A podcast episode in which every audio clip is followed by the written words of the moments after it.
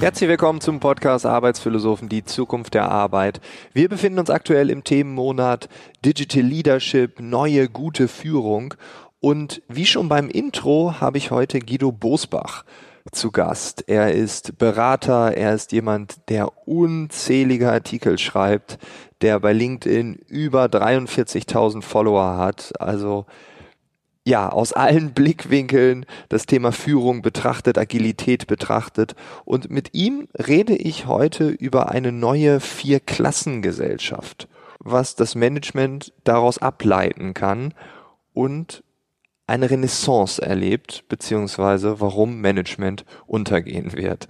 Ich freue mich auf das Gespräch, ich freue mich, dass du diesen Podcast hörst und ich wünsche dir ganz viel Spaß mit Guido Bosbach.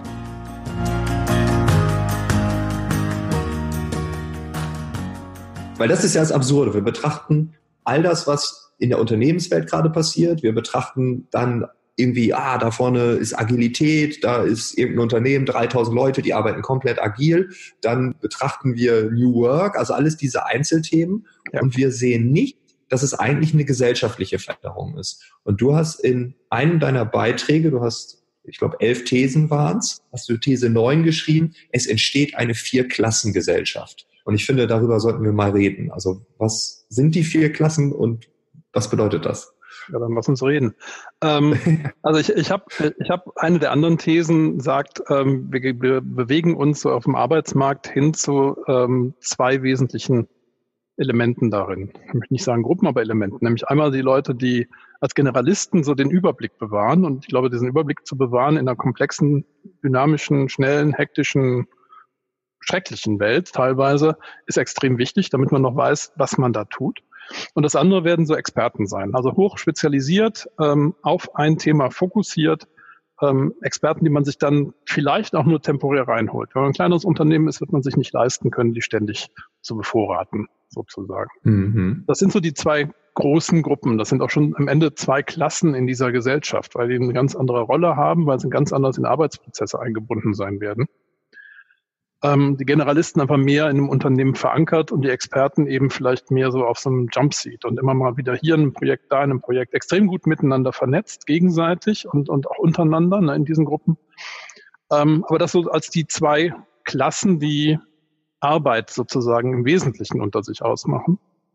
Die dritte sind dann die, ich, ich nenne sie mal so ein bisschen Supportkräfte. Das soll jetzt nicht abwertend klingen, aber die extrem mhm. wichtig sind, um eben den Rest am Laufen zu halten. Ja, also alle, die ähm, sich mit ihrer Arbeit und ihren Kompetenzen da noch einbringen, die vielleicht nicht so hochgradig spezialisiert sind und die vielleicht nicht den gesamten Überblick haben, aber die eben dabei sein müssen, damit der Rest funktioniert. Das sind die, ne, die als die dritte Klasse. Und ähm, die vierte, und das ist ehrlich gesagt wundert mich, dass in dem ähm, auf, den, auf diesen Begriff ähm, so wenig Resonanz kam, das sind die, die Nikö-Niveaus. Also die die nicht können und nicht wollen dann. Also das sind die, die Verweigerer, die zum Teil sagen, ey, ich bin noch fünf Jahre hier, mich interessiert das alles nicht. Aber ich treffe eben auch Menschen, die so, ich sag mal, Mitte 40 sind, also noch jünger als ich. Ähm, mhm. Und die dann sagen, äh, pff, also das ist ein Social Media Kram und was da alles passiert und Smartphone brauche ich alles nicht. Ja, ich komme sowieso, ich komme so, so klar. Und ähm, vielleicht nicht realisieren, dass sie eine, also eine Lebensperspektive mal haben, also haben von noch 40 Jahren und eine Berufsperspektive von eben auch nochmal mit 20, 25 Jahren, weil wann wir in Rente gehen können oder ob wir dann überhaupt noch was wie Rente haben in 25 Jahren, keine Ahnung. Ja? Soweit kann ich nicht in die Zukunft blicken. Ja, ja. Dann werden auch die Systeme nicht halten. Ähm, aber die sich eigentlich da dieser, diesem, diesem Fortschritt verweigern. Und das finde ich extrem gefährlich. Ähm, weil, wenn ich jetzt gucke, was an, an künstlicher Intelligenz passiert, was mit Digitalisierung passiert, mit Automatisierung passiert, ähm, dann wird das einfach eine Menge Jobs verändern. Und wenn ich dann sage, ich will aber da dieser, bei dieser Veränderung nicht dabei sein, ich möchte nicht mitmachen, ich, halt, ich halte das für nicht zielführend und ich blockiere da einfach mal, dann fliegen die damit auch aus dem Arbeitsmarkt. Ja. Und ähm, mhm. Wenn das eine große Gruppe ist, dann haben wir noch ganz andere Probleme, als wir sie heute haben. Ja? Und das, das finde ich. Find das, das, Interess schwierig. Ja, und das ist, das, das ist definitiv schwierig und ich finde es so absurd, weil viele sagen, ja, das sind so, das sind so niedrig qualifizierte Jobs, die dann so in dieser Klasse, ne? aber äh, also die nicht mehr arbeiten dürfen, aber die nicht können, nicht wollen, da sind ja auch Führungskräfte betroffen. Da, da sind alle betroffen, die sich aus diesem technologischen alle. Wandel rausziehen. Ja, genau. egal, ob die jetzt vorher hochqualifiziert sind, ob das Akademiker und mit drei Dok Dok äh, ne, Doktorgraden sind und oder äh, weiß nicht was äh, du vorher gelernt haben kannst. Ähm, sobald du dich aus diesem Entwicklungsprozess rausziehst, äh, wirst du nachher ein Problem haben. Weil, ich meine, wir sind ja nicht die einzige Nation, die sich weiterentwickeln muss. Wir sind in einer globalen Gesellschaft. Und wenn irgendeine andere große Nation, und ähm, wir sehen ja auch einen, einen Wandel von, von jetzt gerade aktuell von den USA in Richtung China als einem der größten, äh, der größten Weltwirtschaftsmächte, ähm, wenn dieser Wandel weiter fortschreitet, dann wird Deutschland ähm, eigentlich auch nicht mehr relevant sein. Und wenn wir es nicht schaffen, den technologischen Fortschritt mitzugehen, aus welchen Gründen noch immer, weil wir äh, Digitalisierung verpennt haben, was wir ja haben, wenn wir da jetzt nicht mehr in, dem, in der Form aufhalten, äh, aufholen können. Und wenn wir auf der anderen Seite Menschen haben, die sagen, ich interessiere mich sowieso nicht dafür, dann wird es nicht besser bei uns. Mhm. Und jetzt, jetzt also nehmen wir mal an, diese Gesellschaft entsteht und das passiert jetzt schon. Das ist ja nichts, wo wir sagen, das dauert noch 20 Jahre, sondern vielleicht ist das gerade auch schon am Entstehen, ja. dass diese vier Klassen sich bilden. Vielleicht sind die auch schon da. Vielleicht sind die schon so unterbewusst, kann man schon sagen, oh, du bist Generalist, du bist Fachkraft, du bist jetzt schon Support und du willst schon seit fünf Jahren nicht, du bist auch definitiv schon in dieser Klasse. Ähm, ja jetzt gehen wir einen Schritt weiter. Die Gesellschaft verändert sich, jetzt verändert sich auch Management. In dem gleichen Artikel hast du die These geäußert, dass das Management eine Renaissance erlebt und untergehen wird. Was meinst du damit? Ähm, kann, man, kann man da fragen, was ich damit meine? Ähm, also was wir mit diesem gesellschaftlichen Wandel erleben, ist, äh, dass Unternehmen sich verändern müssen. Also Management als soziale Technologie. Also Gary Hamel nennt mhm. das gerne so so ein amerikanischer ähm, Vordenker an der Stelle eben auch. Und ähm, es ist die Technologie, die sich eben andererseits seit ewigen Zeiten nicht mehr verändert hat. Alle anderen Technologien, mit denen wir zu tun haben, haben sich verändert. Ja? Ähm, aber Management versucht immer noch so, so zu funktionieren wie vor 30, 40 Jahren im Grundsatz. Command and Control. Ja, ganz viel Command and Control ist da drin. Nicht alle, ja. Muss immer auch so, also alle über einen Kamm mhm. zu scheren, ist da auch schwierig. Da sind auch welche dabei, die es anders machen, aber viel besteht trotzdem noch daraus und so wird es auch immer noch gelehrt an den Hochschulen. Ich hatte heute Morgen selber meine Vorlesung. Ich versuche es anders zu machen, aber ähm, da merke ich auch bei den Studenten, die selten also die nur so zum Teil halt den Arbeitsmarkt auch schon kennen, wie sehr die aber schon ähm, konditioniert sind an der Stelle. Also Management wird immer noch so verstanden wie früher, ähm, mit eben viel Command and Control und noch relativ wenig Partizipation und gemeinsamen Tun. Und wenn ich jetzt aber Management eigentlich als das verstehe, was es früher mal war, nämlich äh, Zusammenarbeit optimal zu gestalten. Da kommt es auch in der Industrialisierung ja her ähm, dann muss ich Management heute einfach anders machen, weil Zusammenarbeit auf ganz anderen ähm, Pfeilern sozusagen basiert. Ja, funktioniert heutzutage eben mehr auf Kommunikation, auf Austausch, auf ähm, den Fluss von Wissen, ja, den, den Austausch von Wissen und das gemeinsame Neuschaffen daraus. Es geht eben nicht mehr darum zu sagen, du dummer Arbeiter gehst an die Maschine von dann bis dann und produzierst so und so viel von den Gewerken, die daraus kommen, ja, oder von den Produkten, die daraus kommen sondern wir brauchen ja die Köpfe. Und wir brauchen, mhm. damit wir die Köpfe kriegen und die Köpfe sich austauschen, soziale Kompetenzen.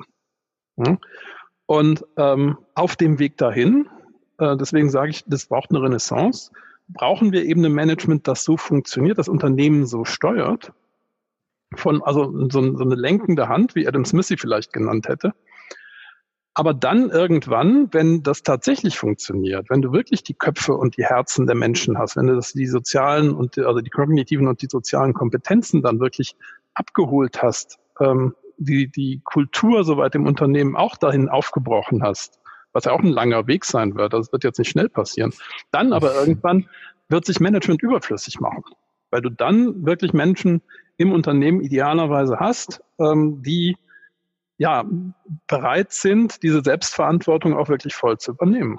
Und dann brauchst du keine lenkende Hand in der Form mehr. Dann brauchst du diese Generalisten, die den Überblick haben. Aber die müssen dir dann nicht mehr sagen, du machst jetzt das und du machst jetzt das und die Arbeit teilen wir so und so auf. Ja, sozusagen genau. mehr, die die Vernetzung gestalten. Also würdest du sagen, es gibt dann in Zukunft keine Manager mehr, aber trotzdem noch Führungskräfte? Oder würdest du sagen, das ist das Gleiche? Ähm, ich differenziere da ganz klar zwischen Managern, die eben versuchen, diese Zusammenarbeit zu gestalten, ähm, mhm. und Führungskräften, die eine andere Rolle haben werden. Und wir werden sie weiterhin haben. Also ich bin, ähm, ich war mhm. zwischenzeitlich auch auf dem Weg zu sagen, wir brauchen keine Führungskräfte mehr. Aber ähm, beim, also in meiner Welt werden wir sie mehr brauchen oder klarer brauchen, weil wir brauchen eben diese Vernetzer. Wir brauchen die Menschen, die, die, die wissen, wo was passiert, mhm. die teilweise eben diese Generalisten sind, die den Überblick haben und damit auch sagen können, guck mal hier, da passiert gerade was Spannendes für dich, geh doch da mal rein. Ja, oder mhm. ähm, ich kenne deine Kompetenzen oder ich kenne deine, deine Talente und deine Potenziale und weiß, was du heute kannst, aber wir brauchen im, Unter im Unternehmen in zwei, drei, vier Monaten oder in zwei Jahren äh, Menschen, die das und das können. Ja, und versuch doch mal, ob das was für dich ist. Dann geh doch da mal hin. Also dass Führung wirklich auf einer individuellen Ebene, die ähm, bewusst guckt, was kann wer, was könnte wer können, was brauchen wir und dann da eben steuernd eingreift. Weil das ist diese Selbstkompetenz, die haben ja die wenigsten. Muss man heute auch sagen. Also wir sind einfach so sozialisiert, dass diese Selbstkompetenz ja uns eher aberzogen wurde als anerzogen. Zu gucken, was wir mhm. können, was wir wollen. Also ist Kultur eigentlich der alles entscheidende Punkt. Also wir brauchen den Wandel der Unternehmenskultur, einer generellen Gesellschaftskultur. Also wir müssen diese Sozialisation, die wir Jahrzehnte erlebt haben, die müssen irgendwie loswerden, oder? Also ich glaube, das wäre gut, ja.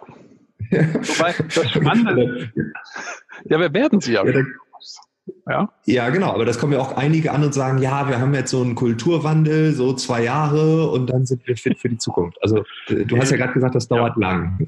Das dauert lang. Also wenn, wenn ich sehe, ähm, ja. ich habe es spannenderweise heute Morgen mit meinen Studis auch diskutiert, ähm, wenn ich sehe, welche Veränderungsabläufe äh, wir so im, im, Alltag sonst haben, ja, wenn ich sehe, ähm, wie sich Menschen neu auf Dinge einstellen, dann sind es eben nicht zwei Jahre, um so einen Kulturwandel im Unternehmen zu etablieren, sondern jetzt, ähm, gerade wenn ich Kulturwandel ernst nehme, dann muss ich einfach sagen, ich lebe in einer Kultur eines Unternehmens, die sich ständig weiter verändern wird. Sie wird sich unter den Einflüssen, die Technologie, ähm, die das äh, und damit auch Zusammenarbeit strukturi äh, ja, vorgibt sozusagen, um den Satz sinnvoll zu beenden, ähm, wenn wir das ernst nehmen, was da passiert, dann wird Kultur sich weiter, ständig weiter verändern. Dann werden wir ständig weiter neue Dinge reinbekommen in diesen kulturellen Mix, den wir da haben. Wir werden ständig reflektieren müssen, sind diese Dinge noch so, wie wir sie haben wollen, oder was müssten wir versuchen wieder zu entlernen?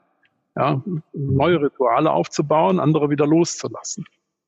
Und dieser Wandel wird einfach immer weitergehen. Er wird sich, äh, also früher hast du halt gesagt, du hattest deine Kultur und dann mal gut. Ja? Und dann jetzt stellst du fest, oh, wir brauchen den Wandel. Aber dieser Wandel wird einfach nicht mehr aufhören, weil auf der anderen Seite eben die Technologien, die Kommunikationswege sich so schnell wieder verändern, dass wir nur dann Schritt halten können, wenn wir auch Kultur wie viele andere Dinge in Unternehmen als, als kontinuierliche Entwicklung weiter begreifen. Mhm. Also Wandel dauert nicht zwei Jahre, sondern Wandel ist immer. Das wäre so Wandel, die Antwort. Ja, Wandel an der Stelle ist immer und Wandel eben von Kultur, Wandel von dem, wie ich äh, Management verstehe, Wandel von dem, wie ich Führung verstehe und Wandel von dem, wie ich meine eigene Arbeit, egal auf welcher Ebene verstehe. Ja? Und da sind wir ja noch nicht. Aber jetzt, jetzt haben wir ja einige Hörer des Podcasts, die sind, ähm, sind 45, 50, die, die hören diesen Podcast und dementsprechend sind es nicht die, die sagen, ja, ich habe noch 20 Jahre, ich komme damit schon durch. Ne? Und gleichzeitig haben wir auch ganz junge Hörer, die irgendwie Mitte 20 sind, vielleicht gerade ins Berufsleben eingetreten sind, vielleicht schon auf so eine Führungsposition schielen oder vielleicht schon erste Projekterfahrung haben, wo sie führen mussten. So, wenn du die jetzt vor dir hättest, also die stehen da und die sagen, Mensch, wir wollen, wir glauben dir, Guido, der Prophet, wir laufen dir hinterher, was müssen wir jetzt machen? Was würdest du da sagen? Also da gibt es ja nicht, wahrscheinlich nicht den einen Satz und auch nicht die eine Lösung, aber was würdest du dir wünschen? Was müsste passieren? Das allererste, was ich mir wünsche, ist, dass sie mir nicht glauben, sondern dass sie ein eigenes Bewusstsein dafür entwickeln, was um sie herum passiert. Weil ich bin genauso wenig fähig, in der, also in die Glaskugel zu gucken, oder in die Glaskugel kann ich gucken, aber ich werde andere Dinge sehen als andere darin. Ähm, und ähm, ich hätte vor zehn Jahren nicht gesagt, obwohl ich in der Branche relativ ähm, nah an den technologischen Entwicklungen damals war, dass das Smartphone in der Form, wie wir es heute sehen, die, die Welt verändert hat. Und nicht nur die Welt des Telefonierens, sondern die Welt des gesamten Internetzugangs, die Welt der Navigation, die Welt der, des Fotografierens. Äh, verschiedene Welten hat das ja komplett verändert. Mhm. Äh, bis hin zur, zur Welt der, oder zur Art, wie wir Musik hören oder wie wir Podcasts hören, die es damals ja gar nicht gab. Also erste, erste Wunsch, sie glauben mir nicht, sondern sie entwickeln einen eigenen Blick darauf und machen sich, äh, sofern sie Lust dazu haben, eben auch selber schlau. Äh, und das andere ist, ähm, zu verstehen oder zu versuchen zu verstehen, was sie selber brauchen und wie sie am liebsten ähm, arbeiten möchten und was sie dafür mitnehmen aus dem, was an, an unendlich vielen Möglichkeiten einfach heute zur Verfügung steht. Ähm, und das betrifft eben genauso die, die 25-Jährigen, mit denen ich, wie gesagt, heute Morgen schon zusammengesessen und das, äh, diskutiert habe, wie die 40, 50-Jährigen. Ja, ich bin ja selber mittlerweile auch über 50. Ähm, ich habe noch, weiß nicht, 30 Jahre ähm, Leben vor mir, vielleicht 20 Jahre, in denen ich noch arbeiten darf. Ich mache es ja auch noch gerne. Ähm, aber 20 Jahre, in denen ich dann, wenn ich das tun darf, auch ähm, diese technologische Entwicklung mitgehen werde müssen was spannend mhm. wird, weil ich meine, wenn ich heute einen 60, 70-Jährigen sehe, dann ist das natürlich schwierig zu verstehen, was da passiert. Niemand kann heute noch verstehen, wie diese Technologien sich ähm, so schnell entwickeln können und alle Technologien sozusagen mitzunehmen dabei, also zu verstehen, was da jeweils genau passiert. Man muss halt rausfinden, was braucht man selber, wo kommt man, kommt man klar, wo hat man Möglichkeiten anzudocken und die für sich rauszusuchen und damit zu machen. Das wird einen Einfluss haben darauf, wie ich kommuniziere. Es wird damit aber auch einen Einfluss darauf haben, wie ich arbeite. Und das ist so das Spannende, rauszufinden, was ist das, was ich brauche ja, so eine Art positive Neugierde. Also genau. es macht mir Spaß, neue Dinge herauszufinden und nicht so, oh, ich muss jetzt irgendwie Java programmieren lernen, weil das machen jetzt alle, wenn ich das nicht brauche oder auch nicht wirklich als sinnvoll erachte, das macht mir keinen Spaß. Ja, dann suche ich mir halt einen anderen Themenkomplex, der irgendwie auch vielleicht nicht en vogue ist, aber wo man sagt, Mensch, da würde ich auch gerne mehr wissen. Und ich glaube, dann lernt sich's auch anders. Ne? Ja. Ich glaube, dieses äh, Buzzword lebenslanges Lernen, das, ja, das ist kein Buzzword mehr, das ist auch immer sein. Ja, lebenslang, genau, lebenslanges Lernen wird uns eh begleiten. Ähm, die zwei Elemente oder die drei Elemente, die da für mich reingehören, ist einmal sich seine eigenen Gefühle dazu klar werden. Und wenn ich die Gefühle klar habe, dann sind es vielleicht zwei wesentliche darin, nämlich einmal Neugierde hoffentlich äh, auf das, was da kommt. Aber auf das andere ist immer auch Angst. Also wir sind ja ganz viel Angst gesteuert. Unser ganzes Ego mhm. ist angstgesteuert am Ende des Tages. Auf jeden Fall. Und, und ähm, auch wirklich sich bewusst zu machen, was ist jetzt meine Angst in dem, was da kommt oder was ist eben nicht meine Angst? Was ist das, was mir Spaß bereiten, was bereiten könnte? Was ist das, was mir Lust ähm, bereitet? Ja, wo ich da reingehen will, wo ich meinen Flow finde? Ähm, und da reinzugucken. Aber wie gesagt, Angst muss man dabei auch ganz bewusst reflektieren. Und ich habe gerade noch so ein Buch gelesen, vor ähm, ein paar Tagen äh, ausgelesen von Brené Brown, Dare to Lead. Da geht es um Verletzlichkeit im Kontext Führung. Ja, also wo sind die Elemente, die ich, ähm, wo ich weiß, ich bin verletzlich, wo ich Angst habe und wie kann ich damit umgehen? Und sich da bewusster zu werden, ist auch ein ganz wichtiges Element, um mit diesen Veränderungen in der Kultur und in der Technologie klarzukommen. Hm. Weil ansonsten, ich habe Angst, ich äh, verkrampfe, ich ja. kämpfe gegen Dinge an. Also ich sehe vielleicht, die sind notwendig oder ich, warum auch immer, vielleicht kann ich sie auch nicht einordnen, aber auf einmal arbeite ich dagegen. Und ich meine, wenn wir heutige Führungskräfte sehen, ich meine, die gestalten die Organisation der Zukunft. Und wenn sie etwas verhindern oder wenn sie etwas blockieren oder gegen etwas sind, dann ja, ist das jetzt nicht unbedingt positiv für die das zukünftige so, Organisation. So sinnvoll, wie sich in den Reihen zu stellen und zu versuchen, das Wasser aufzuhalten. Im Moment geht's vielleicht, ja, mit dem niedrigen Wasserstand, aber ich habe da auch schon meine Zweifel.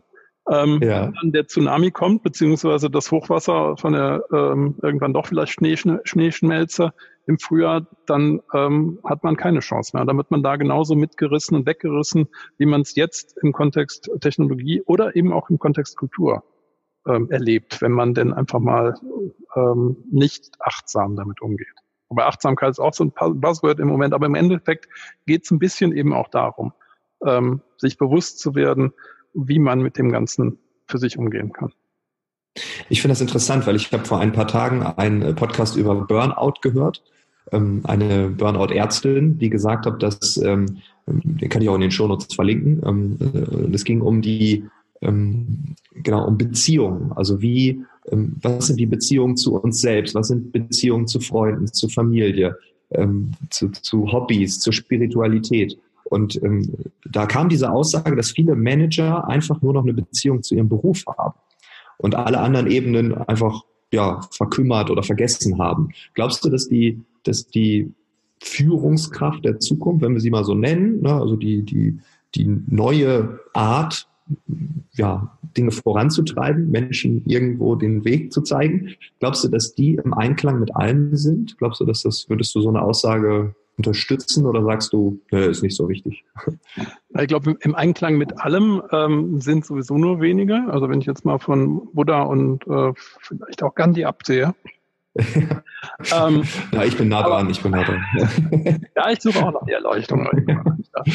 ähm, nein, also im, es, es, es gehört, glaube ich, oder es gehört, wenn ich, wenn ich immer mehr mit Menschen zu tun haben muss als Führungskraft, auch immer mehr dazu, mit mir selber zu tun zu haben. Und dazu gehört eben auch nicht nur zu wissen, was ich arbeiten muss, meinen Plan für den Tag zu haben, sondern eben auch äh, auf, einer, auf einer emotionalen, auf einer Gefühlsebene zu wissen, was mit mir los ist. Mhm. Da wirklich die eigenen Ängste zu erkennen. Ähm, und nur wenn ich meine Ängste kenne, wenn ich ähm, reflektiert genug bin, mit mir selber umzugehen, kann ich auch mit anderen umgehen. Ähm, und das brauche ich eben genau an der Stelle, wo es darum geht, die sozialen Kompetenzen aller irgendwie greifen zu können und, und wirklich gezielt damit umzugehen und ähm, gezielt das Unternehmen dann auch nach vorne zu bringen. Also dieses, mhm. diese Selbstreflexion ist ein, ein wichtiges Element für zukünftige Führung, egal auf welcher hierarchischen Ebene, falls es hierarchische Ebenen gibt, das dann stattfindet. Also ähm, wichtiges Element einfach, um um gute Zusammenarbeit irgendwie zu orchestrieren, zusammenzubringen. Wenn wir jetzt über diese Themen reden, ähm, Gibt es da draußen so eine Art positives Beispiel, so ein Unternehmen, wo du sagst, ah, da kann man sich das schon angucken. Das kann man greifen, da gibt es einen Podcast zu, da gibt es ein Video, da gibt es so ein Best Case, wie Führung heute schon zu sein haben sollte, um in den nächsten fünf bis zehn Jahren zu funktionieren? Ähm, nö, also ein Unternehmen, wo das in Gänze irgendwie funktioniert, habe ich nicht. Ähm, aber ich habe meine mhm. Erfahrung gemacht, dass es immer wieder auch heute und überall und schon vor zehn Jahren Führungskräfte gibt, die das können, die da einfach sind, die einfach ihren eigenen Boden auch, äh, also bodenständig ähm, und bei sich selber sind, dass sie das, das so tun. Also ich hatte auch Führungskräfte, die das gekonnt haben ähm, mhm. vor, vor ewigen Zeiten, als ich da auch noch hing. Ähm, aber ich habe genauso Führungskräfte erlebt, die ähm, damals wahrscheinlich wie heute ähm, da eben nicht sind. Und für mich ist da auch die Frage, wie kommt man dahin? Also vielleicht Kern deiner Frage. Ähm, das ist so der, der lange, schwierige Weg, der entweder Erkenntnis bedarf, was der längere Weg ist, oder Krise. Mhm. Ja? Mhm. Und ähm, Krise wird immer mehr sein, weil ich glaube, dass Unternehmen ja auch spüren in ihrem Umfeld, was äh, wie die oder was die Stunde geschlagen hat, welche Veränderungen da auf sie einschlagen. Und dass es vielleicht hilfreich ist, nicht nur irgendwie an den Schräubchen bei den Mitarbeitern zu drehen, sondern eben auch an den Schräubchen auf, auf einer Top-Management, aber auch auf einer Führungsebene darunter. Ja. Ähm, und da anders mit sich umgehen. Und äh, jetzt habe ich den Rest des Fadens verloren. Völlig egal, weil ich habe noch eine Ergänzung.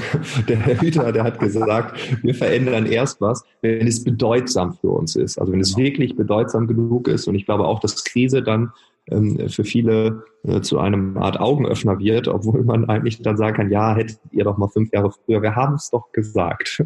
Ja. Und ich meine, wir, wir sagen es sehr viel, ich mache es über den Podcast, du ähm, ganz viel über deinen deinen Blog bei, bei LinkedIn, aber äh, wenn ich jetzt so eine Skala von eins bis zehn machen würde, wie optimistisch bist du, dass wir so diese neue Leadership-Generation, diese neue Denke, dass das kommt? Bist du so bei einer 10, so Juhu, Euphorie, wir stehen kurz davor, oder sagst du, ja, oh je, ist noch eine Menge Arbeit. Ich würde da differenzieren. Ich bin absolut optimistisch, dass sie kommt. Äh, ich ja. weiß nicht wann. Also ich hoffe, dass sie schneller kommen, also eher, äh, eher, eher als später, als eher früher als später. Ähm, mhm. Weil je früher wir da sind, desto früher wird sich ähm, Arbeit für viele deutlich erleichtern. Also ähm, auch so die, die, der Druck und die Ängste, wenn ich irgendwo in ein Unternehmen reingehe, auch als Mitarbeiter jeden Tag, die werden sich dann einfach verändern. Ne? Diese ganzen Elemente, die man auch, ja, teilweise sind New Work subsumiert, so mit, mit Partizipation und Entscheidungsfreiheiten und Selbstverantwortung. Ähm, das ist auf der einen Seite für alle auch ein bisschen Last, aber es ist auf der anderen Seite eben auch Chance, selber klarer zu werden bei vielen Elementen. Und ich, ähm, wie gesagt, ich bin absolut davon überzeugt, dass es kommt, weil es nicht anders gehen wird. Ähm, mhm. Deswegen schreibe ich auch so viel darüber und versuche ein Unternehmen auch viel darüber mit denen zu machen oder dazu zu machen. Ähm, ich habe aber noch keine Ahnung, wann so der Tipping Point erreicht ist, wo dann nicht nur einzelne Unternehmen sagen, ja, das will ich haben, sondern eben die Masse umschwenkt. Was, ein ganz spannender Moment sein wird, weil sobald die Masse versucht, darauf anzuspringen, ähm, eben ganz neue Dynamiken auftreten werden. Also, Definitiv. Das ist ja. die neue Norm. Ab dem ja. Punkt, als man gecheckt hat, wie schnell Amazon die Dinge liefern kann, war das die neue Norm. Und das hat sehr viel in Bewegung gebracht. Und wenn wir das auf Führung, äh, äh, ja, ein spannender Gedanke. Ich würde die Frage dennoch äh, beantwortet haben wollen, weil du es differenzieren möchtest, beantworte ich sie mir selbst auf einer Skala von 1 bis 10. Vor einem Jahr war ich so bei einer 4, würde ich sagen. Und ähm, ich wurde heute nämlich in einem anderen Podcast, wo ich zu Gast war, ähm, gefragt, äh, wie optimistisch ich bin. Und da habe ich gesagt, nee, mittlerweile bin ich so bei sieben. Also ich bin, ich komme so Richtung Euphorie. Und wenn wir dann noch deine Zeit nehmen, dann ist das doch eigentlich ein ganz guter Ausblick. Ja, ich bin grundsätzlich bei einer 10.